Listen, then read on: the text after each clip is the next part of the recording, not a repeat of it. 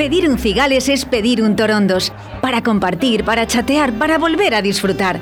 Torondos, fresco, joven y sin complejos. Torondos, la nueva imagen de la bodega cooperativa Cigales. Torondos rosado, más nuevo que nunca. Prueba también el resto de la gama Torondos, Verdejo y los tintos joven y crianza de bodega cooperativa Cigales.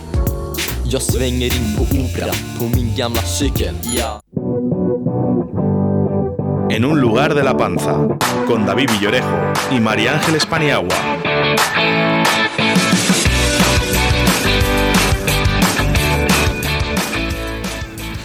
Hola, muy buenos días. Buenos días, ya no sé si estoy por la mañana o por la tarde, pero sí, buenos días. Hoy es día 3 de febrero, 12 y cuarto. Esto es en un lugar de la panza, muy bien acompañados, pero antes de dar paso a David, voy a recordar a nuestros oyentes que estamos cambiando de dial. Hasta ahora nos escuchaban en el 91.3, eh, nos van a empezar a escuchar, ya se nos está escuchando, desde el 87.6. Durante todo este mes todavía convivirán los dos diales, pero poco a poco el que se va a quedar va a ser el 87.6. También recuerdo a los oyentes que nos pueden escuchar por la aplicación. Y ahora sí, buenos días, David. Buenos días, 87.6 al principio del dial. Para, eh, eh, seremos de los primeritos. Mira, yo no me conozco el dial, no sabía que estaba al principio. ahí, ahí, empieza. Eh, empezamos mes de, febrero con este programa. Volvemos a contar con un trío de invitados de, de auténtico nivel, porque tenemos restaurante, tenemos pescados y tenemos vinos para acompañar a, todo ello. Saludamos en primer lugar a Marcos Hillera, director institucional del Grupo Hillera. Buenos días, Marcos. Buenos días, ¿qué tal estáis? Pues encantados de tenerte. Pues nada, un placer, un placer. A continuación, y igual que Hillera, colaborador del libro de relatos que da nombre al programa, eh, saludamos a Kiko de Requejo del restaurante La Maruquesa. Buenos días, Kiko. Muy buenos días. Y alguien tiene que surtir a La Maruquesa y al resto de restaurantes de Valladolid de buenos pescados. Y para ello contamos hoy aquí con Iván Rodríguez de Pescados La Alondra. Buenos días, Iván. ¿Qué tal? Buenos días.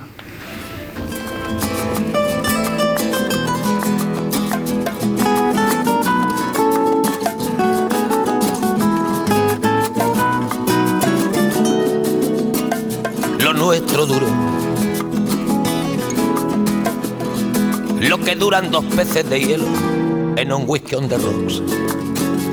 En vez de fingir o estrellarme una copa de celos, le dio por reír. De pronto me vi como un perro de nadie ladrando a las puertas del cielo. Me dejó un neceser con agravio, la miel en los labios y escarcha en el pelo. Tenía razón. Mis amantes en eso de que antes Canción solicitada por, por Marcos. Es que no me, no me has contado quién, eh, quién pedía las canciones. He dicho, a ver si soy por la cara capaz de, colocar a cada uno. No te he dejado adivinar. Pues no, mira, fíjate, se la habría colocado a Kiko. No sé por qué. Con la mascarilla no se nos ve la cara. Yo estaba tarareando la canción. ¿eh? a mí esta canción eh, me gusta mucho. Además, eh, David y yo hacemos un medio ranking de, de las canciones que piden los invitados. Va ganado, ganando Bruce Sprinting, pero esta ha sonado Sabina nos la había pedido en más ocasiones, yo no sé si 19 días, eh, ya sé quién, eh, nos, eh, Ricky del Niño Perdido pidió Sabina y nosotros le pusimos esta. Con, porque vino Jiménez Van. Claro. De todas formas, yo esta que en mi programa de las martes, los martes por la tarde la pongo mucho. A mí me gusta mucho, Marcos.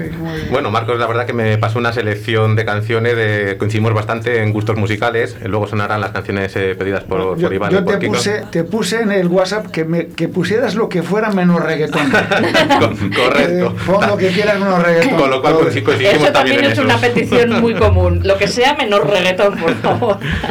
Bueno, eh, excepto Kiko, que si no me equivoco ha sido él quien ha, iniciado esta saga hostelera, en el caso de Marcos y en el de Iván, eh, vuestra actividad os viene de atrás, eh, de otra u otras generaciones, ¿no? Contadnos qué puesto en ese árbol genealógico ocupáis en vuestras empresas Eh, Marcos, empieza tú, por ejemplo.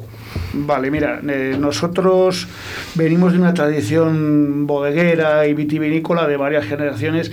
Decimos que somos la sexta, la quinta, la sexta, eh, porque el, padre de mi padre, su abuelo, su bisabuelo, su tatarabuelo, todos hacían vino en un pueblo en, en el sur de Valladolid, en Fuente el Sol.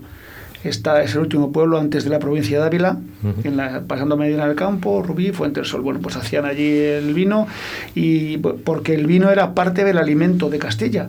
Entonces ellos eran los que elaboraban vino, lo vendían a granel en, en pellejos de cuero, en un carro con unas mulas, iban por los pueblos de la zona y vendían el vino a los agricultores y a la gente porque el vino era, ya digo que era parte del alimento. Eh, entonces eh, tenían el lagar allí en Fuentesol y elaboraban el verdejo como se hacía antes. Eran, eran vinos vinos oxidados, lo que damos ahora los dorados, ese tipo de vinos. Se sacaba el vino con dos años de, con do- mínimo dos años de, de- de- de crianza o dos años de, envejecimiento. Con soleras, ¿no? O sea, Ah, os- sí, o- oxidativamente. o- eso es, o se ponían garrafas, eh, o sea, no, no había verdejo joven fresco como conocemos ahora. Bueno, pues eh, eso fue hasta los 70, en los 70 mi padre Jesús con mi tío Pepe empezaron a embotellar y empezaron con el Cantosán, fue una de las primeras marcas, embotellaron el verdejo joven y entonces, eh, vamos a decir, eh, empezaron con una empresa de una manera un poquito más seria. Eh, eran una SAT, Sociedad Agraria de Transformación, eh, que venía de un grupo sindical de colonización. Esto es, los que nos escuchan ahora es como hablar de la prehistoria. Y luego es una SAT y ahora, bueno, es una SL. Entonces, de, de una manera, vamos a decir, real o de una manera eh, más moderna, mi hermano y yo ahora podemos ser la segunda generación porque empezaron mi padre con mi tío. Pero la tradición de elaboración de vino y venta de vino y tal viene de, de varias Sí, generaciones. podría decirse que, que seis generaciones elaborando y dos embotellando, ¿no? Puede M- ser, sí, correcto, Eso es.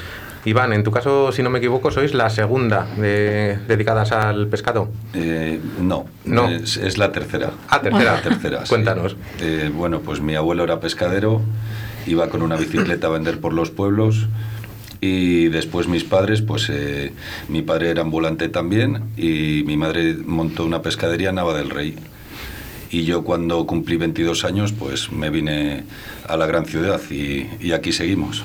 Eh, ¿El nombre de la alondra eh, es de puesto por ti o viene de generación anterior? Mm, eh, sí, es de, es de segunda generación. De segunda, Sí. ajá. Mi madre lo puso en el, en el pueblo y ya, pues eh, realmente eh, íbamos a llamarlo el salmón en honor a... Claro, es que la alondra es un pájaro, ¿no? Sí, ¿Por qué sí. ese nombre para, para una actividad de, de Bueno, es, un- es una...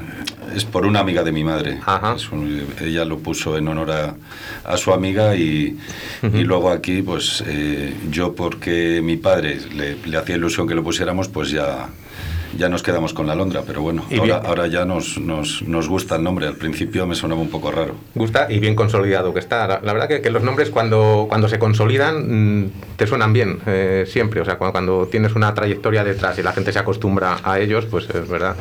En, en tu caso, Kiko, eh, ¿cómo surge la decisión de abrir un restaurante especializado en, en pescados y en un lugar tan bonito y emblemático como es la, la nave de la Maruquesa? Uf, pues es dos temas diferentes. El primero lo de la nave. Lo de la nave, pues al final eso es porque es un edificio histórico que con un arraigo cultural a la ciudad también muy fuerte y que genera una atracción al público ya por sí mismo. Y el tema de los pescados, pues porque después de conocerlo por diferentes viajes, por motivos de trabajo principalmente, pues decidimos que era una cosa que nos faltaba en esta ciudad. No el pescado, sino esa manera de tratarle, como es la parrilla. La parrilla. motivos laborales eh, de tu trabajo anterior, eh, entiendo, ¿no? Eso es. Marcos, eh, has hablado de, de tu padre Jesús y de, y de tu tío Pepe, que fueron pioneros en, en zona de Verdejo. Sin embargo, el, el homenaje que les habéis eh, rendido eh, poniendo nombres a, A dos a- a dos vinos han sido tintos en Tintos zona de, de, Ribera del Duero. Bueno, la eh, Ribera del Duero. ¿Ha coincidido así o por- ha La sido historia, eh, la historia es que queríamos, bueno, eh, aparte de, de Rueda, también ser pioneros en el tema del verdejo, nosotros empezamos elaborando tintos en los años 80. Lillera nació, el tinto Lillera que estamos degustando ahora mismo, este nació en el año 83 y era un crianza del 80 de un vino que venía de Ribera del Duero y se traía a rueda, se mezclaba uva de toro con uva de Ribera del Duero en rueda. Por eso Hillera es vino de la tierra de Castilla y León. ¿vale? La Deo Ribera del Duero se creó en el 82. Nosotros ya estábamos hablando tinto y ya buscábamos vinos tintos por aquella zona. Aquí en Valladolid no había tradición de beber vino tinto, vamos a decir. La gente bebía vinos blancos y vinos claretes. Eh, y eran blancos, era del tipo de, de serrada o de esos un poco más encabezados. Luego ya empezaron los verdejos jóvenes y claretes. Y la gente que quería pedir un tinto, porque aquí no se hacía tinto, se hacían rosados y, y claretes. Y, claretes y blancos. O sea, blancos. Cuando la gente quería pedir un tinto, se iban a un Rioja a un tinto un poco especial. Sí que habría algún tinto en, en, la zona de la ribera, había cooperativas que hacían vino tinto, yo que sé, Protos estaba haciendo vino tinto, pero no era lo, lo habitual. Entonces empieza la ribera con los vinos tintos y nosotros lanzamos el tinto hillera eh, eh, con, con, te digo, con, con uva de, de, de, toro y de Ribera del Duero. Entonces, eh, hemos sido también un poquito, vamos a decir, pioneros, aunque la bodega primera de Ribera no se compró hasta el, 80 y, el 86, 87 me parece, para proveernos de uva, pero conocíamos la Ribera. Y mi tío Pepe fue uno de los pioneros porque tenía un amigo en La Rioja, Ramón Martínez, que es socio de la bodega también, uh -huh. el enólogo toda la vida, ahora está Moncho, su hijo, y, y él, Ramón, conocía muy bien la Ribera del Duero y tal, y decía, iros por la zona de Aranda y por la zona de, Peñafiel y por ahí que hay, hay, vinos tintos muy ricos y coges viños y tal, ahí hay, viñedos muy buenos. Y entonces empezamos a patear, me acuerdo, yo de, chavalín me mandaban ir a, a la cooperativa de Zazuar, eh, o, a, o a, a, Gumiel, Gumiel de Izán, o Gumiel de Mercado, por ahí, esos pueblos de la ribera, a buscar uva.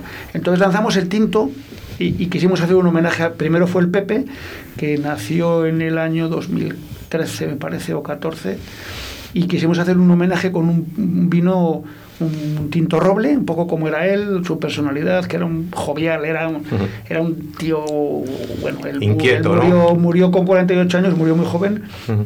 eh, pero dejó una huella. Él hizo la marca Hillera. Realmente el Pepe, sobre todo en Andalucía, que era lo que más le gustaba de España, del mundo, Sevilla y Málaga, y eso le encantaba Granada, y él creó la marca. Y entonces quisimos sacar un vino un poco especial en Ribera, eh, este roble, el Pepe, que, que, se peleara con los mejores robles de Ribera del Duero, un vino jovial, fresco como era él, y salió el Pepe.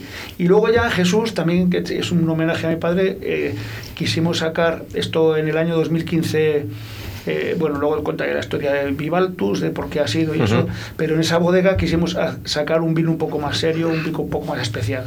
Y entonces sacamos el Jesús Hillera, que es un crianza que tiene un, un, porcentaje alto de Cabernet Sauvignon y tal, y entonces el ensamblaje, la vinificación de la primera añada fue nuestra, pero el ensamblaje lo hizo Jean-Claude Berruet.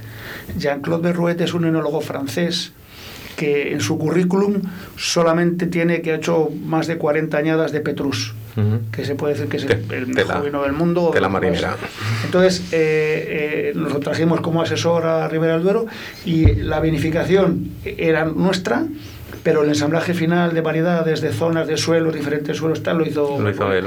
Entonces, Jesús, el, el, el, sacamos este vino, vamos a poner un nombre, y esto fue un empeño de nuestro director comercial, Roberto García, que es vecino de aquí de, de La Vega, eh, y él quiso que se llamara Jesús. Nosotros al principio estábamos un poco reacios, Jesús y tal, iban a ser el Pepe y el Chuchi, como estaba un poco... Hombre, había, dado, había dado el homenaje a tu tío, pues... Claro, pero dijo, y Roberto se empeñó y al final estamos convencidos que fue una decisión buena uh -huh. de que se llamara Jesús y era también un poco el homenaje a, a ese personaje que que hay en eh, soy un poco pionero en, en la ribera. ¿Crees entonces que... es, es, un vino un poco más serio más especial y bueno.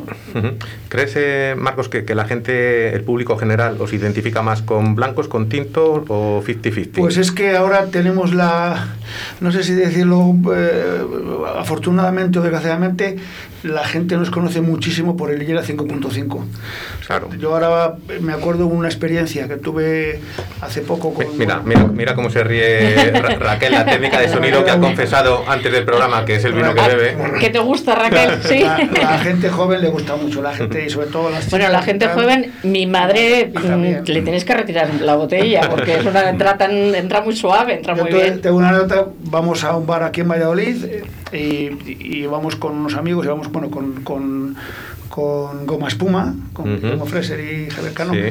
y tomar un vino y, y estaba Sandra Ibarra, Juan Ramón Lucas y tal, unos cuantos amigos, y les digo, ¿tenéis sillera? Y me dice, sí, claro. Y me saca la botella 5-5. Una camarera jovencita, guapita, así. Y, y digo, no, no, pero tinto. Y dice, ah, pero hay tinto. Claro. Que te, ma- que te mato. Lo, lo- lo- lo que bebía ella, ¿no? A ver, claro, ella decía, claro, era, ¿sabes? Entonces, eh, la gente, vamos a decir, de más de 50 sí que sabe que tenemos Tito y Yera, que ha sido un clásico y tal, pero la gente de menos de 30 asocia Yera con el 5.5. Claro. Con lo cual, ¿es bueno? ¿Es malo? Bueno, pues oye, pues, eh, es Bueno, que es lo que es. Estamos cambiando, haciendo cosas bien, intentando hacer, aportar calidad. Hombre, hemos refrescado la marca. Ahora mismo Yera es una marca joven, fresca, tal, pero quizá para el público joven Hillera no es un reserva, un vino de, vamos a decir, altísima calidad. Entonces, tenemos esos pros y esos contras. Sí, bueno, pero to- todo lo que contribuya a que se consuma más vino o se inicien en el camino del vino, que es el, el, el objetivo y, y lo que está logrando el Correcto, 5.5, pues bienvenido sea. Sí, sí, sí. Iván, eh, ¿cómo funciona la alondra? ¿Cuál es el proceso de trabajo tuyo para hacer llegar esos pescados a los restaurantes de Valladolid? ¿Cómo te surtes de esa materia prima? Explica un poquito el, el proceso. Eh, bueno, pues eh, nosotros a las 4 de la mañana empezamos el horario laboral y a base de llamadas, llamadas, llamadas y, y más llamadas. Hablamos con puertos desde, ¿qué te podría decir? Dinamarca, Escocia, Irlanda, Portugal, eh, Marruecos, Italia y luego, claro, pues eh, mucho puerto nacional. Yo- me está mirando porque yo me estoy quedando con- completamente Pero eso no, sorprendida. eso no lo haréis a las 4 de la mañana, ¿no? El llamar a esos, ya más o menos lo tendréis. eh, No, no, empezamos a las 4 y según hay subastas que son a las Ajá. Cinco y media, otras a las 7. Pero yo no es por las 4 de la mañana, porque entendía que los pescaderos, muchas veces los carniceros, tienen que madrugar, porque los, bueno, pues porque hay que sacar, pero eh, a todos los lugares que llamas. O sea, yo mm, estoy quedándome sorprendida Sí. por todo un poco. Sí, sí, sí. Hombre, más o menos siempre sabes eh, pues eh, lo que va a haber en cada puerto y, y qué es lo que se compra en unos puertos o se compran en otros. Pero empezamos hablando igual, eh, yo qué sé, eh, por ejemplo, con las Azores hablamos por la tarde siempre. Eh, pero con eh, los daneses, pues a las 5 de la mañana ya estamos hablando. Sí, hablamos... Claro, to- todo ese horario tienes que estar continuamente con el móvil, porque cuando no es en una zona, es en otra. Total, ahora mismo, pues eh, lo que decimos que como está cambiando tanto todo, para tener variedad y tener producto, pues eh, tenemos que comprar en, en muchísimos sitios. Que no quiere decir que, que- que no sea igual de bueno que lo que hay aquí. Hay cosas que serán mejores, otras que no sean tan buenas, pero pero vamos, en lo general siempre buscamos la, la máxima calidad de, pues, De del producto que estemos buscando. Por poneros un ejemplo, ahora mismo aquí no hay bonito y nosotros estamos trayendo bonito de, de Madeira. Tenemos un bonito de mucha calidad, no es bonito de aquí porque no es temporada, pero, pero tenemos un, bonito que es, es top. Y en el último eslabón de esa cadena, antes del consumidor final, eh, está, estás tú, Kiko, está la, la maruquesa. Eh, vamos con los vinos. Eh, los clientes que, que van, que vamos a la maruquesa en general, eh, somos marquistas, eh, tiramos por la zona, nos estamos abiertos a probar otras cosas. Pues la verdad que ahora mismo hay ya mucho de todo. Sí que hemos notado un cambio en estos dos años. Al principio que no nos conocían y que pues no existía esa confianza que hemos ido poco a poco construyendo con los clientes, pues venían más a mirar la carta y a pedir el vino de la carta. A día de hoy sí que se dejan recomendar bastante más. Aparte de recomendar, pues eso nos ha permitido a lo mejor ir a zonas que no nos hubiéramos arriesgado en otro tipo de establecimiento, como puede ser el País Vasco con los chacolís o otros tipos de, de vinos de España. Sí que se nota que vendemos más blanco que tinto, ya que eso, pues el pescado parece que siempre acompaña mejor con un vino blanco que con un tinto, que no estoy de acuerdo en la mayoría de los casos, pero bueno, mentalmente es lo que pensamos. De hecho, hemos hablado de, de ello, ¿verdad? En varios programas. Sí, hemos que, hablado de- que no de- necesariamente tiene de que, que ser romper, así. romper un poco con, con esa idea que hay de que el tinto para la carne, el blanco para el pescado, un pasado es. sumiller, que decían que bueno que no siempre es así, que, que hay que innovar un poco y cambiar un poco esa mentalidad. Cada uno que beba vino con lo que le gusta. Lo que le guste. Efectivamente. Pero que lo beba. Cada uno, si a uno le gusta el camarón los camarones con un Rioja Reserva y tal, pues que se lo beba. Y si a uno le gusta el chuletón con un verdejito, con un clarete fresquito, pues que se lo beba. Y cada uno la, con lo que quiera. La mejor tenemos- armonización se la hace uno mismo, ¿verdad? tenemos que romper los tabúes esos de decir, no, no, no, hombre, la verdad que sí que es cierto que hay cierta comida y ciertos vinos que, emparejan mejor o que van mejor, lógicamente, pero, pero si hay gente que come con Coca-Cola, no me jodas, es que... Perdón. Si, si fueras a hacer un análisis muy exhaustivo de lo que estás comiendo, pues a lo mejor, pero si al final cuando vamos a los restaurantes no es por alimentarnos, es ni por beber únicamente, es por pasar un rato en general a gusto, con el vino, con la comida, con la compañía y en el lugar que no más nos guste. Sí, prácticamente luego al final todo vale, porque están los maridajes por afinidad y luego están los de por contraste, o sea que al final eh, es lo que te gusta a ti, lo que crees que, que va mejor con, con lo que estás comiendo. En el caso de los pescados, eh, Kiko, eh, eh, imagino que el hecho de trabajar con la alondra pues posibilita el, el trabajar pescados, como decía Iván, que aquí no son tan habituales. En ese caso sí que está dispuesto el público a, a probar cosas nuevas que quizás no están acostumbrados. Sí, sí, sí, por supuesto. A ver, al final, lo primero que me facilita a mí, Iván, es no tener que levantarme yo a las 4 de la mañana. No- no creas que es poco, ¿eh? Que ya ayuda un montón, efectivamente. Y luego eso, la variedad de la que dispone, porque, pues hombre, eh, todos estamos acostumbrados a comer ya unos tipos de pescado que nos les hacemos fácilmente o las recetas más tradicionales en nuestras casas. Pero, Ujú. por ejemplo, pescados que yo he conocido prácticamente gracias a Iván, como pueda ser la hurta a la brasa, que sí que la había probado a la roteña o en alguna otra elaboración, pero no simplemente a la brasa. O sea, me da a ver la calidad de pescados que no conocía anteriormente. Es- que al principio nos costaba un poco también, pues lo mismo que con el vino. Al principio sí que costaba un poco convencer al cliente de que el cabracho a la parrilla es un manjar y no vale solo para ponerlo en un pastel. Y a día de hoy ya nos es mucho más fácil, nos da lugar a... Lo vivan en los pedidos. Al principio el 50% eran los pescados más normales y a día de hoy yo creo que nos arriesgamos un poquito más. ¿Es ese, Iván, el, el valor fundamental o, o- o el factor diferencial de la alondra respecto a la competencia? El, el contar con esa variedad de pescados eh, de tantas zonas. Eh, me refiero que, que quizás otros proveedores no tienen acceso a ellos.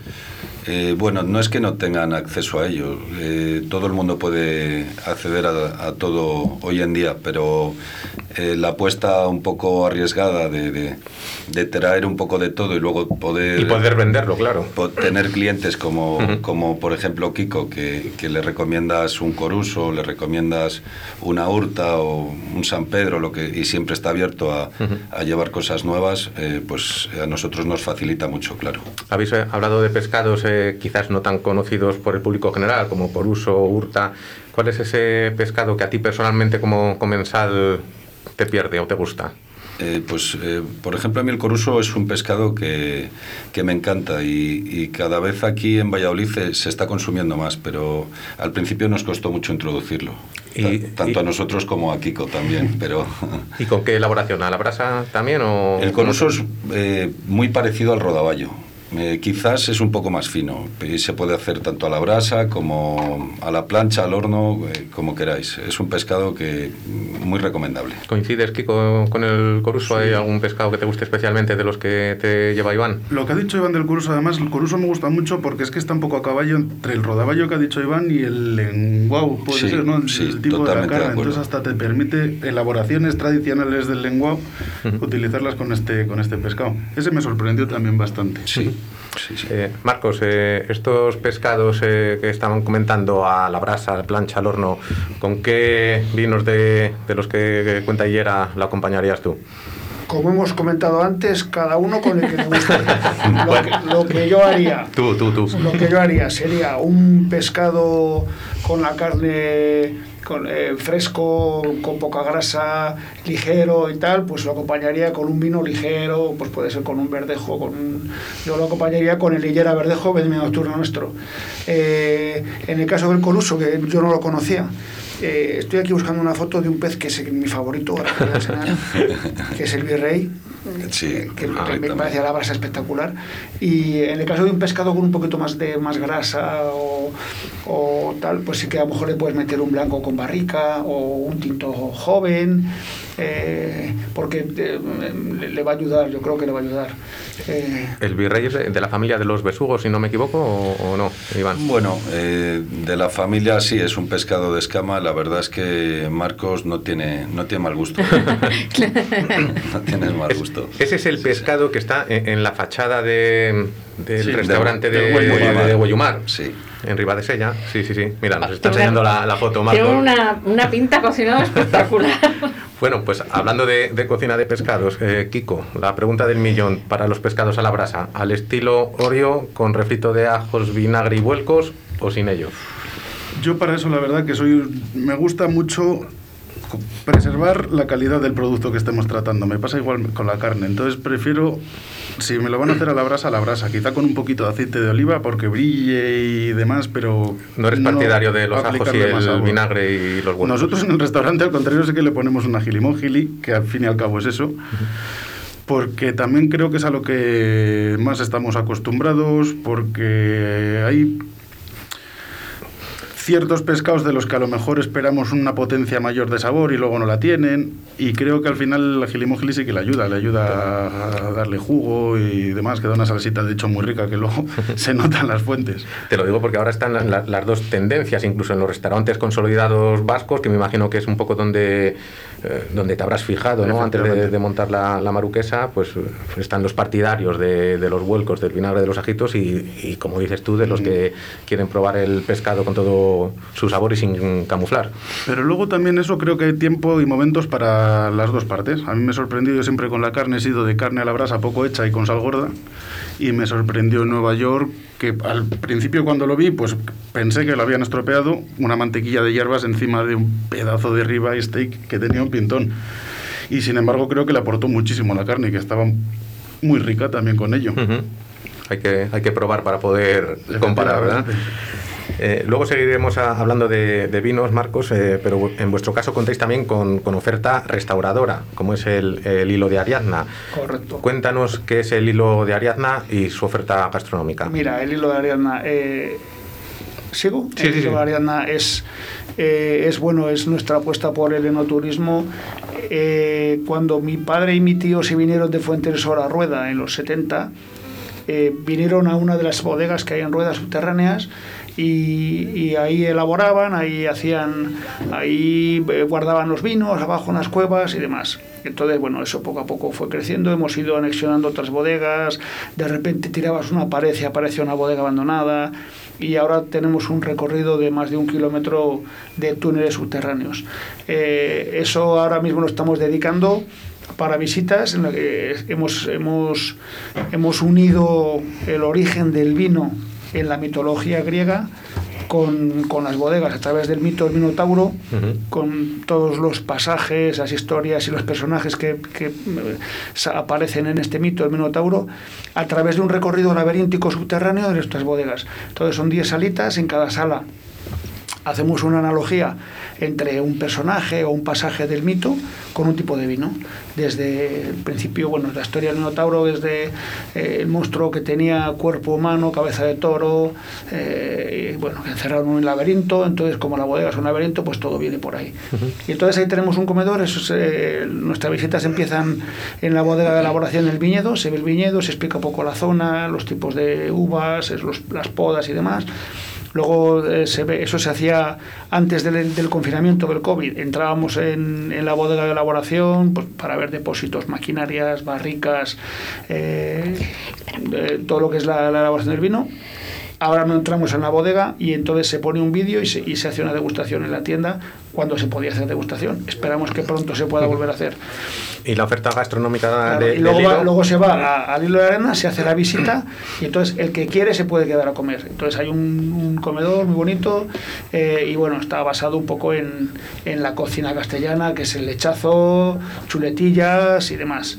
Y la verdad que es un, eh, está fenomenal. Ahora mismo está cerrado, lamentablemente, como estamos la mayoría, pero Pero bueno, en cuanto nos dejen, yo animo a toda la gente que nos está oyendo a que vengan a visitarlo porque es una cosa muy bonita. además, tiene una, la verdad es que tiene una pinta de esto visitándolo en vuestra página web. Y bueno, ahora se va a reír David de mí porque como trae invitados que me, me dan ganas de apuntarme a todo lo que hacen, pero bueno, yo invito, aunque solo sea de, de momento, que lo visiten en la página web eh, porque merece la pena verlo. Me parece es una, actividad es muy una bonita. manera muy original de, de enseñar una bodega. Todos, no, las bodegas al final son muy parecidas todas, son depósitos barricas, máquinas botella y tal. Esto es una cosa muy diferente, es una cosa muy diferente y bueno, eso es, son bodegas del siglo XV, siglo XIV, XV, o sea, estilo mudéjar merece mucho la pena verlo. Te estás quedando sin verano con tantos planes que estás haciendo. Sí, sí.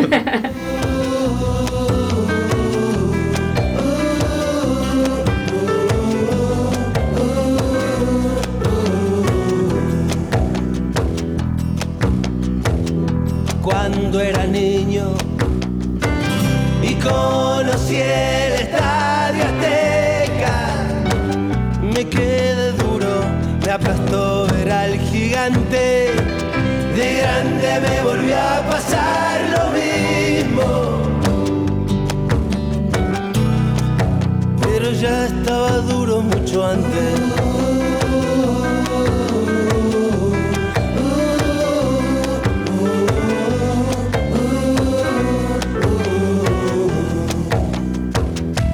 Dicen que hay, dicen que hay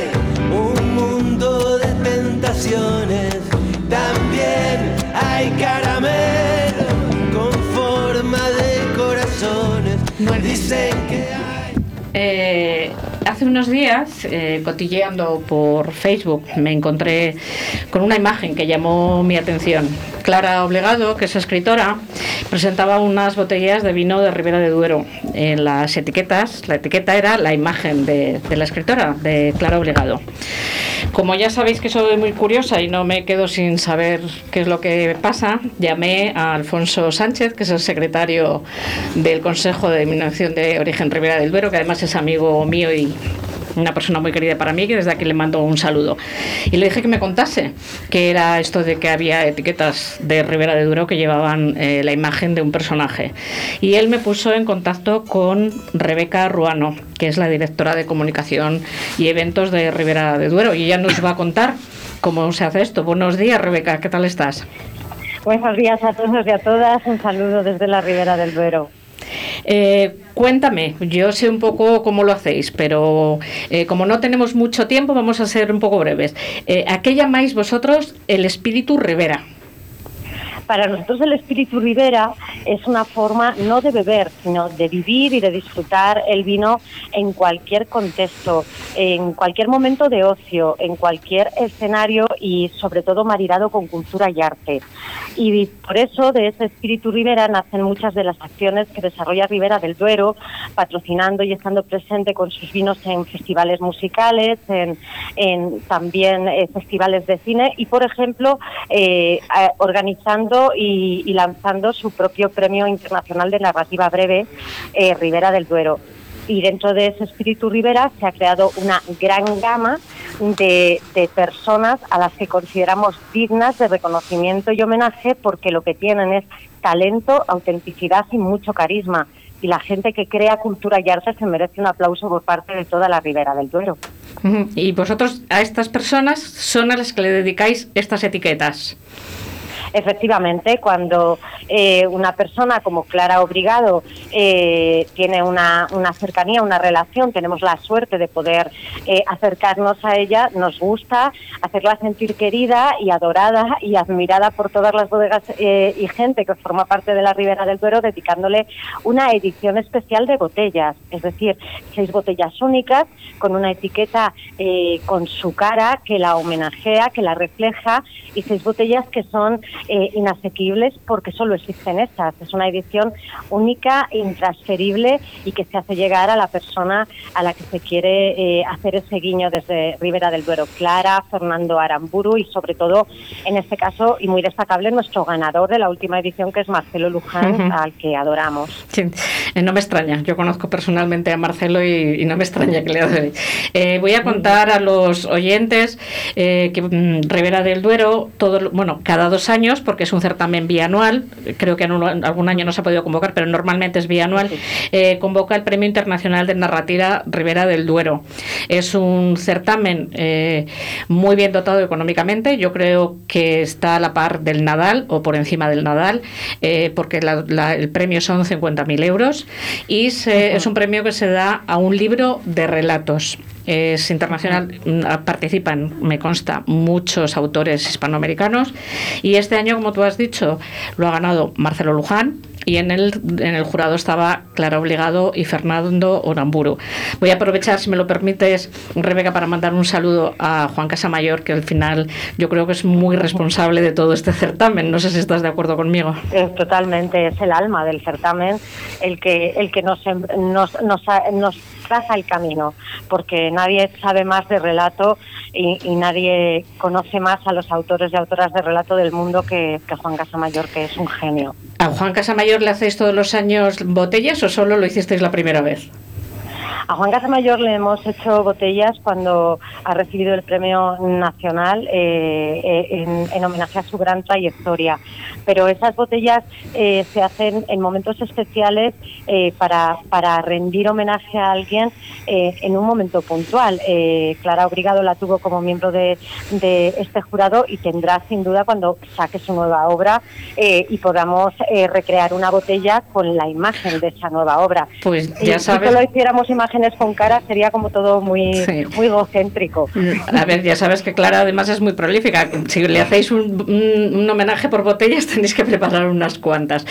Eh, mm, si una persona de a pie dice yo quiero darme el gustazo o quiero, porque mi padre va a cumplir 90 años, eh, lanzar unas botellas con su imagen, ¿puede o dónde lo remitís?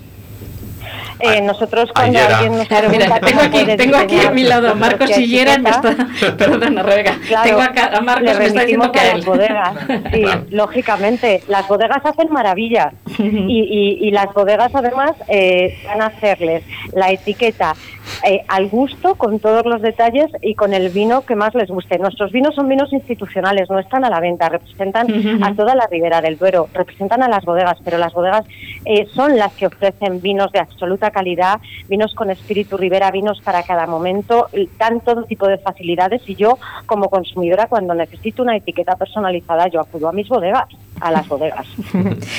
Muchísimas gracias, Rebeca. Te digo lo mismo que le dije a, Alfonso, Alfonso Sánchez, que él me dice que es que le dan que le dan un poco de miedo los, los micrófonos. Y yo he dicho que es cuestión de ponerse delante de ellos e intentarlo. Me gustaría muchísimo cuando toda esta situación pase y podamos viajar entre provincias, teneros aquí a los dos. Muchísimas gracias por atendernos, Rebeca.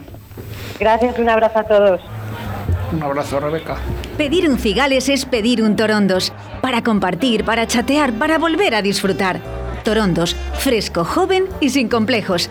Torondos, la nueva imagen de la bodega cooperativa Cigales. Torondos rosado, más nuevo que nunca. Prueba también el resto de la gama Torondos, Verdejo y los tintos joven y crianza de bodega cooperativa Cigales.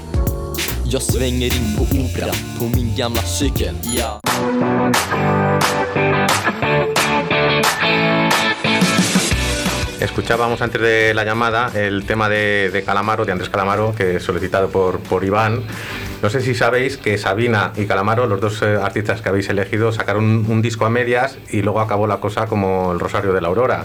Tuvieron que, de hecho, tenían, tenían prevista una gira conjunta y, ni la hicieron ni nada. Luego se reconciliaron años después, pero de hecho el disco se llamó Enemigos íntimos, que luego ah, hicieron el, chiste que efectivamente se, se convirtieron en enemigos íntimos. Marcos, eh, hemos hablado antes de Lillera 5.5, eh, en 2009 eh, volvisteis a ser eh, pioneros, generasteis una revolución en el sector con, con este vino, prácticamente creasteis una nueva categoría, el, el vino frisante. ¿Qué visteis en el mercado para intuir que aquello podía funcionar bien?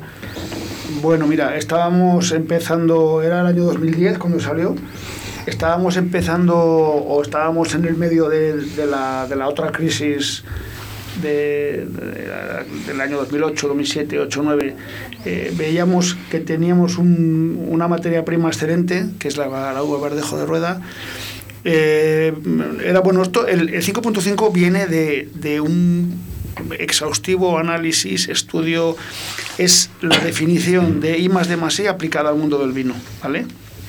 Eh, después de, analizar el mercado, de ver un poco lo que teníamos, eh, ya había una pequeña guerra de precios a la baja en rueda, eh, luego viendo que la gente joven no consume vino, la gente joven, aparte, bueno, hay muchas razones sociológicas, culturales, económicas, eh, modas, de, todo, hay un montón de razones por las que la gente joven no bebe vino, pero bebe lambrusco y beben refrescos y beben... Entonces nosotros tenemos una materia prima muy buena y queremos que la gente joven se inicie en este mundo. Eh, y con todo el respeto, el lambrusco que se vende por ahí es bastante mediocre, bastante mediocre. Entonces, eh, con Ramón, padre nuestro enólogo, y Roberto García, que fueron un poco los que parieron la idea esa, eh, eh, se, lanza el. Se, se, hace, bueno, se hace este, este proyecto. Un poco la idea fue, cuando venía la gente a ver la bodega en la época de vendimia, ven los depósitos y abrimos una espita de un depósito y sacamos lo que se llama chichorra, que es ese medio mosto, medio vino que está fermentando, que está riquísimo, porque es como un zumo de uva que sabe a vino, que tiene burbujas, turbio, eh, eh, feo de color y todo, luego se va a limpiar, pero todo el mundo dice, joder, si esto se pudiera embotellar, sería la leche, porque es que es el sabor de uva rico y el sabor de vino y carbónico y tal. Claro, eso es imposible embotellar porque eso es una bomba, eso está fermentando, eso se embotella y estalla, la botella revienta. Entonces, bueno, pues ese fue un poco el, el origen. Y ahí analizando, se hizo un acuerdo con la Universidad de Salamanca, eh, para ver un estudio de levaduras que puedan fermentar a baja temperatura. Bueno, después de bastantes pruebas y tal, lanzamos el producto en el año 2010. Lo llevamos a la Feria Alimentaria de Barcelona en, una botella normal, sin etiqueta, sin nombre, sin saber lo que era, para que lo probaran nuestros distribuidores nacionales, que van iban la mayoría. Y la gran mayoría no les gustaba. esto está muy dulce, esto, esto es un mosto, o esto es un mosto con gaseosa, o esto tal.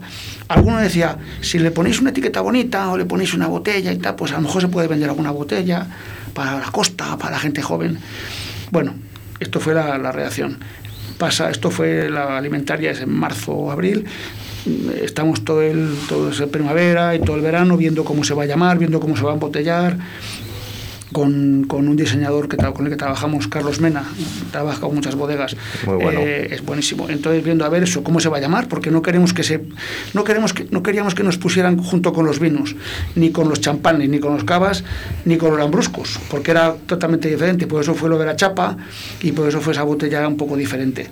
Entonces lo lanzamos al mercado en las fiestas de Valladolid de ese año, en la feria de día, y lo tenía en dos o tres sitios. Yo me acuerdo que lo tenía Cubero, me parece, eh, Torreblanca, que era la pastelería que estaba en la Plaza de Coca, y eh, alguien más, no, alguno más. Lo tenían, y entonces, claro, la gente que estaba harta de clarete, de tinto, cerveza y tal, y se iban a tomar el pastelito de ferias, el postre, con el 5-5. Y se corrió la voz, ya vamos a tomar el vino ese dulce que sacó ella y tal. Eh, bueno, acaba la feria, gustó mucho, y lo metemos en el corte inglés en es la típica feria cuando bajas al supermercado que hay jamones, degustación de quesos, de jamón, vino y tal. Y entonces ahí pusimos a un azafato, en vez de una azafata y en vez de a un chico jovencito guapo a una señorita y tal, pusimos a un señor con 60 años, pelo blanco, un bigote blanco, que trabajaba en la tienda de la bodega. Y, y este señor casi perseguía a las señoras. Cuando decía, ¿quiere usted probar un vino, señora? Ay, es que no me gusta mucho el vino. Cuando decía no me gusta mucho el vino, a por ella, porque sabía que le iba a gustar. Entonces, ve, pero que lo pruebe, que esto le va a gustar. Y hacían así, lo probaban, y, y la reacción era, uy, uy, qué rico. Ay, pues sí está, uy, como sorprendida. Y luego pues había una, una promoción, yo que sé, de la segunda al 50% o de 2 por 3 por 2 o alguna cosa de estas, y ahí empezó a vender. Entonces, en Madrid ven que hay un producto, porque los de corte inglés, un producto en Valladolid que pita, que de repente se venden 200 cajas o 30 cajas de vino en 15 días. Y, y poco fue eso. Luego hicimos degustaciones, ha habido un montón de inversión en darlo a probar a la gente, porque tú ves eso y no sabes lo que es ves ese producto de nuevas y no, entonces hay que a probar y se hicieron degustaciones en alimentación, en los Carrefour de turno, el corte inglés, eh, en, restaurantes, eh, un poco, y eso fue un poquito así. La decisión sabia fue, o, una decisión, llega la vendimia del segundo año, sin haber vendido ni una botella del primero, y tenemos que decidir cuánto, porque eh, lo que hacemos es recoger un poquitín antes la uva para que no, tenga tanto azúcar y tenga poco más de acidez. Y tenemos que decidir cuánto, cuánto elaboramos. Eh, y creo, mm, me fallan las cifras, pero creo que el primer año eran unas 30.000 botellas y entonces en el segundo nos tiramos el golpe y dijimos 100.000. Arriesgasteis. Porque veíamos que eso iba a gustar. Porque tenía. Adelantándose incluso a, la opinión de los distribuidores que has comentado de, la alimentaria. de hecho, eh, el 5.5 eh, se vende en algunas provincias muy bien y en otras muy mal. Yo creo que el distribuidor que lo ha cogido con un poco de cariño tal, yo que sé, tenemos por ejemplo Sevilla Sevilla, que se vende de maravilla, y Málaga no se vende. O Granada de maravilla y Málaga no. O Jaén, Jaén de maravilla. O sea, hay, hay o Castilla y León, Valladolid muy bien, o Palencia de muy bien, y otras no se vende. Entonces, no sé si será por mm, esa labor de, los distribuidores, de que lo han cogido con cariño, lo han metido, no sé, porque al final el público es el mismo en Málaga que en Granada. Indudablemente fue, fue un acierto, porque luego os han salido imitadores, entonces e, e, es, algo que, ha funcionado. no... Hay imitadores, eh, la ventaja que tuvimos es que, claro, salió el primer año casi con la vendimia del segundo. Salió el segundo, nos adelantamos dos años, dos cosechas respecto a la competencia. Luego es verdad que sacaron, ha, habido productos que salieron al principio eh, que querían imitarlo, pero afortunadamente ninguno se parecía y la gente le gusta, cuando pruebas otro producto, afortunadamente y con todo respeto, gusta más el, el nuestro, el 5.5. Ahora tenemos una gama con un rosadito, que está riquísimo también, está, lo mismo, es, es mezcla de uva de tempranillo y verdejo, y es el método es el mismo de elaboración. Y el año pasado sacamos un tinto eh, que se llama ICE. Todos con los mismos grados. Con... El tinto tiene siete y medio. Empezamos con un que era uno que le pusimos distinto, pero que no nos gustaba porque quedaba demasiado dulce. Es muy complicado tener esa baja esa baja graduación y, mantener color y todo. Entonces, bueno, pero el año pasado hemos encontrado una técnica nueva, hemos traído unas máquinas de Portugal, un camión que ha venido para hacerlo y tal, y hemos sacado un vino tinto que se llama Ice porque es un vino, es un frisante tinto para beber con hielo espectacular. a, mí a mí personalmente me gusta mucho más que el blanco. Incluso para coctelería, quizás, ¿no? Por lo que Yo lo veo más como un, como un aperitivo de verano para tomar con un hielito, una rodajita de limón y sería el efecto como una sangría pero todo natural, no tiene azúcar añadido, no tiene carbónico añadido, todo natural que se hace de la uva. Y tiene más carbónico que el 5.5 normal, y eso te digo, con una rodajita de limón, una casca de naranja, y te ves la botella, porque el frío está riquísimo. Y, Iván, en, en tu caso hay pescados de moda, pescados que de repente se vuelven más demandados. Pues eh, el virrey, por ejemplo, en los últimos años eh, se ha puesto de moda y, de ahí el precio que está cogiendo ahora. ¿Y, hay pescados eh, que quizás en las pescaderías no se vendan tanto en un momento dado y luego a raíz de probarlo en los restaurantes de Valladolid, por lo que hablamos del coruso, de las hurtas, empiece a venderse en las pescaderías porque los vallisoletanos lo han probado en los restaurantes? Sí, hombre, claro, todo, todo ayuda. O sea, que, que, vayan a un restaurante y prueben un pescado, que se dejen aconsejar y, les guste, pues luego nosotros salimos beneficiados, claro que sí. Luego, me imagino que, que claro, la cantidad de piezas que, que tú pides eh, a todas estas lonjas de las que has hablado antes es limitada. Imagino que ahí también habrá cierta competencia entre los restaurantes, de que diga Kiko, oye, si entra un, una hurta de dos kilos y medio, resérvamela, ¿no? Y, tú le digas, pues ya me la pidió Pachi. tampoco, porque eh, realmente tampoco hay tantos de... Especializados en... Exactamente. Y, por ejemplo, Kiko trabaja mucho pescados de roca, luego hay restaurantes que a lo mejor son mucho de merluza y de rape, otros restaurantes que son más de marisco. Sí, que cada uno está orientado más o menos a... Intentamos que no, también que no choquen entre ellos. A mí me contaba un día un, competencia tuya, un distribuidor de pescado, que Valladolid era un, mercado muy jodido. Es un mercado porque dice Valladolid es lubina, merluza, rape y dorada. Y ahí no saques al público y tal, que todo el mundo pide lo mismo y tal. Entonces que haya gente como, como Kiko, que, te deje probar otras cosas y que vean que pescado no son solamente esos cuatro, que hay mucho más pescado. Estar abierto. Claro, que ahí es. Eh, entonces es que también un poco sin criticar a la competencia hay que atreverse. Eh, si solo traes lubina, no vas a vender otra cosa que lubina. Sí, sí, sí. Que es Claro, lo, que hablábamos antes, de el tener esa variedad, pero con el riesgo de que tienes que venderlo, de, de darlo salida. Es, es, eh, cuando, y tú Marcos lo sabrás porque os ha pasado muchas veces por introducir un producto, muchas veces pues no ganas lo que se debe de ganar o, o te toca invertir mucho, mucho tiempo, mucho dinero, pues a veces con los pescados también nos pasa. Sí, sí, Aunque sí. los veáis caros a veces, que parece que, que es un producto, pero claro, muchas veces es interesante, eh, aunque nos interesa más vender una lubina o un chicharro, pero que pruebes un virrey que te va a gustar y que luego vayas sobre todo a una gran superficie y digas, pues esto es otra cosa, diferente. que al fin y al cabo son nuestra real competencia.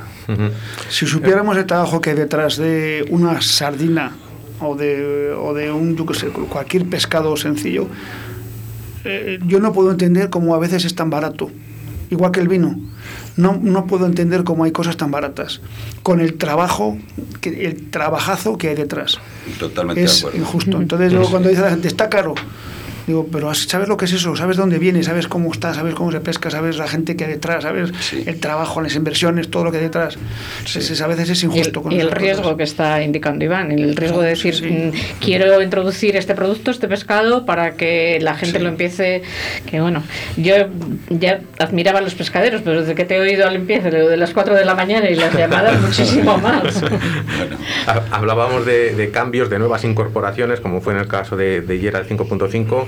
Kiko, en la Maruquesa también desde que habéis abierto a día de hoy habéis ido ampliando esa oferta de pescados a la brasa con, con otras cosas como fideguas, eh, arroces, esos tigres que sabes que, que a mí me, me pierden. ¿Qué, qué opiniones te ha hecho llegar la, la clientela respecto a estas nuevas eh, incorporaciones a la carta? Pues en realidad también se han hecho un poco en función de las opiniones que veníamos recibiendo de ellos también y por todo lo que hemos vivido, etcétera, etcétera. Al fin y al cabo el cierre de las barras ha supuesto también un cambio de cartas, por supuesto. Nosotros teníamos planteada una carta un poco más enfocada al picoteo en mesas altas, a un poco más un ambiente un poco más desenfadado, donde estaban esos tigres, los huevos rotos de bogavante que también llevan desde el día uno de la carta de, de la maruquesa y algún otro plato. Y a día de hoy, pues eso, pues ha habido que adaptarse un poquito a la situación. Entonces, primero porque el cliente lo demandaba y segundo porque el famoso delivery, takeaway, eh, eso que estamos trabajando todos con el pescado a la parrilla es muy complicado. El arroz tampoco lo permite mucho, pero sin embargo es mucho más sencillo de conseguir. Lo estamos trabajando ahora y no es que esté siendo de más, pero bueno, nos mantiene mentalmente ocupados.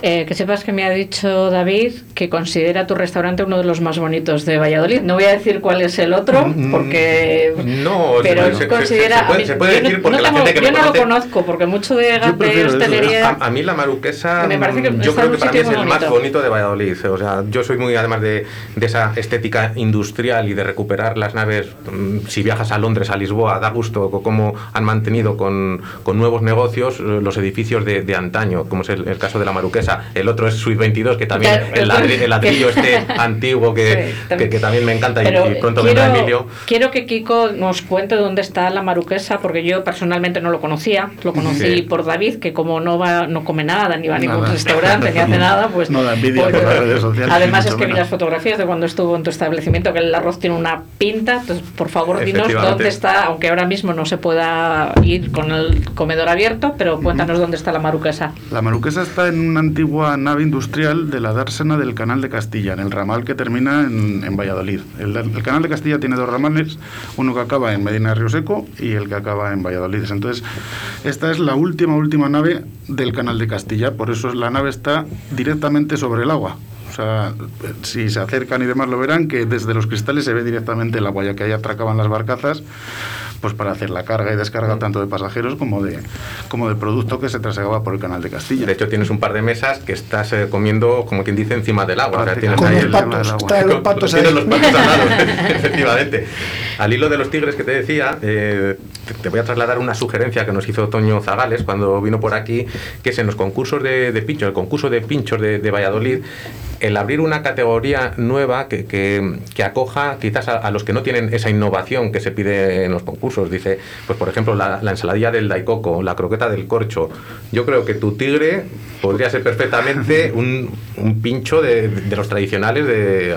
Bueno, a mí me, me encantó, es de los mejores eh, tigres que, que, he probado, de la hecho, verdad. Es que creo que parte del encanto de ese tigre precisamente es eso, la parte, el recuerdo que nos genera. Sí. Porque a mí el tigre me recuerda cuando acompañaba a mi padre a tomarse su vino y yo mi mosto y pedía un tigre en un bar que me llevaba siempre y me trae unos recuerdos que aparte si está rico pues ya...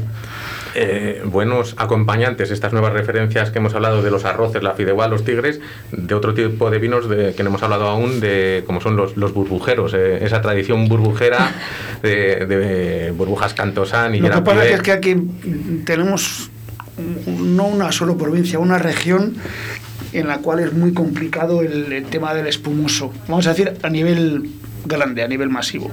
Eh, aquí bebemos champán o cava o espumoso en épocas muy concretitas para una celebración o para Navidad. Y como final de comida, de comida lo, lo, lo, cual hemos dicho aquí varias veces que no tiene por qué que un, un cava, un champán, un es, es, un, es, que es un vino de aperitivo, no es un vino de postre. Incluso de acompañar una comida, sí, sí. Es, una manera, es una manera desde el restaurante de identificar un cliente que tiene un cierto conocimiento claro. de vino, mm. cuando te piden un espumoso para arrancar la comida, claro, o claro. un fino muchas veces también, también, nos da lugar a ver. Eso, eso ya sí que es, en Valladolid, los vinos de Jerez sí que eso ya, ya es de matrícula de honor, muy, muy difícil. es complicado, nosotros tenemos el... Un amante. Yo, sí, yo, David es muy forofo de los... De, yo, yo, estoy... digo que menos mal que no se ponen de moda, porque si no los de rueda no venderíamos una bodega. porque eso es un milagro de naturaleza, esos vinos, eh, bueno, son muy ricos. El espumoso nosotros tenemos los dos, unos que son los, la, marca Cantosan, que lo hacemos con 100% verdejo, con, la de rueda, y luego tenemos la marca Hillera, que el Hillera Privé, que tiene mezcla de verdejo y chardonnay. Nos gusta mucho utilizar el chardonnay porque le da un toque cítrico. Eh, el agua verdejo es muy, es muy rica, pero quizá para tomar el espumoso solo o, o, un poco más ligero es demasiado pesada. Es una uva que tiene el amargor ese típico del verdejo y al envejecer en la botella, en el espumoso, se acentúa. Entonces, metiéndole un poquito de chardonnay, en el caso nuestro, el Llera Privé tiene 50 y 50. Le damos un toque más afrancesado, Ajá. con todo el respeto al champán, que es el producto, pero le damos un toque más afrancesado y eh, le da un toque cítrico eh, muy muy rico. Entonces te puedes empezar a, a, tomar la primera copa con el, las aceitunas del aperitivo o con los tigres o con tal. O continuar con, con uno de los en mi casa siempre como con mis padres. Ahora últimamente estamos más separados por el tema del confinamiento porque tiene mucho miedo mi padre. No sé si te está escuchando.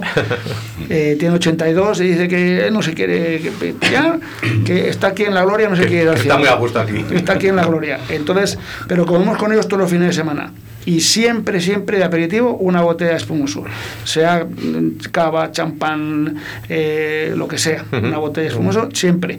Y, y, hay días que continuamos toda la comida con espumoso, depende uh -huh. del tipo de comida, pues toda la comida. Y es una... Es, es un producto que refresca, eh, pero eso digo, pero que no es de postre vamos a olvidarnos de tomar la copita de champán con el café y tal, encima, porque eso, ¿sabes? Aparte de que suelen en los banquetes, ahora quizá ha cambiado un poquito, pero solían poner productos un poco mediocres, eh, semisecos, con mucho azúcar, eh, tal. Entonces, no es un producto que tomar un, claro, un, un precisamente seco, por eso luego te has cortado de, de, de, beberlo quizá cuando, cuando hay que beberlo, claro. que, es, que, es, al principio. Ha indicado, nos quedan nada, dos minuticos de, de programa, ha indicado la, la localización de, la maruquesa Kiko. Dinos, Iván, eh, cuántas pescaderías, eh, cuenta la, la, Londra y sus ubicaciones, porque además una de ellas está al lado de un nuevo proyecto que, que ha iniciado Kiko eh, justo antes del confinamiento en el mercado del Val. Decid brevemente la localización. Pues nosotros tenemos en Amadeo Arias, tenemos en calle Estadio, tenemos en el Mercado del Val y en la calle Don Sancho. Uh -huh. sí. eh, en el Mercado del Val, eh, vecina, eh, como digo, Kiko, de, de, un establecimiento con el que has eh, arriesgado hace poco, justo en el mejor momento, cuando nos han cerrado los bares. Ha sido un tema, ¿cómo ha salido? La verdad que no, ¿Cómo? no ha habido otra manera de hacerlo. ¿Cómo se llama el establecimiento y dónde sí, se encuentra? Está en, la, en, lo que es la Plaza del Val. En la misma Plaza del Val misma Plaza del Val, se llama la Corrala del Val. Y aquí mm. nos hemos ido al otro mundo, al otro lado opuesto. Pero está dentro de la, del no, mercado, no, no, en la plaza. Fuera del mercado, vale. eso es. En la entrada contraria a, a San Benito, ah, por, por, por decirlo así. Eh, nos queda nada, un minutito de programa que lo solemos eh, dedicar a, que, a, dar visibilidad a otros restaurantes y otros vinos que no son los vuestros. Os voy a pedir a cada uno que me recomendéis un restaurante que no sea la maruquesa y un vino que no sean los de los, de Higuera. ¿Quién empieza? ¿Kiko? O... Dejadme pensar. Venga, vete pensando. Vinos, no voy a decir uno porque hay muchos, muchos. Una vez me preguntaron que cuál era el mejor vino del mundo y dije, sería tonto decir que el mejor vino es tal, o la mejor canción, o el mejor libro, o eso, con toda la cantidad que hay. Yo tengo muchos amigos muy buenos que hacen cosas muy ricas, pero de aquí me voy a acordar de un grupo que tenemos que lo llamamos Panda de Catas. Panda de Catas somos un grupito de amigos del vino y nos juntamos cada, cierto tiempo y comentamos, tenemos un grupo de WhatsApp y nos contamos nuestras alegrías y nuestras penas.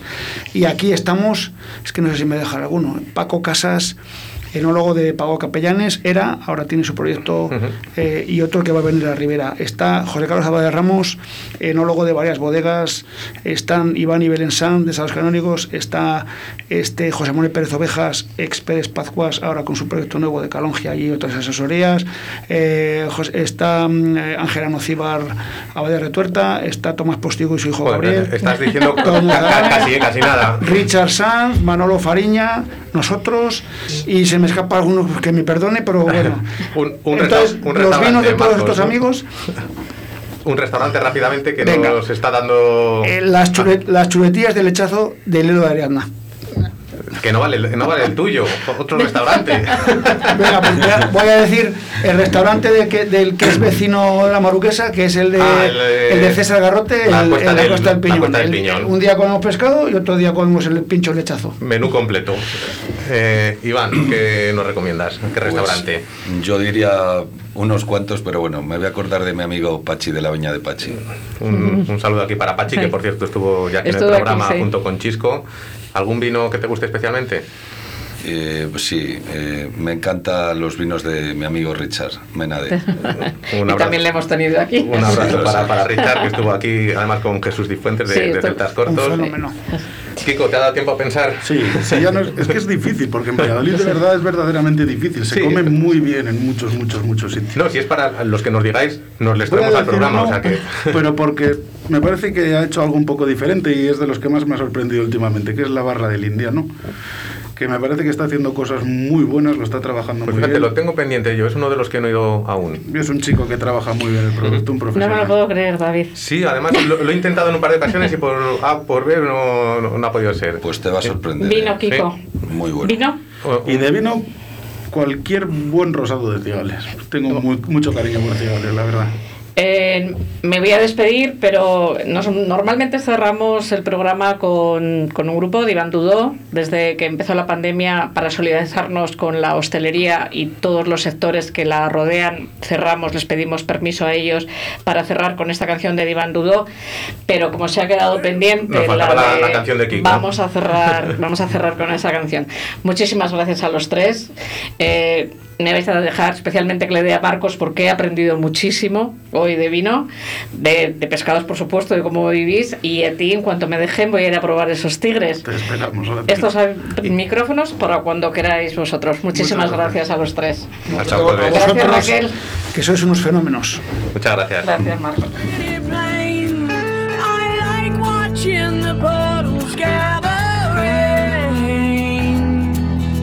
And all I can do is just pour some tea for two.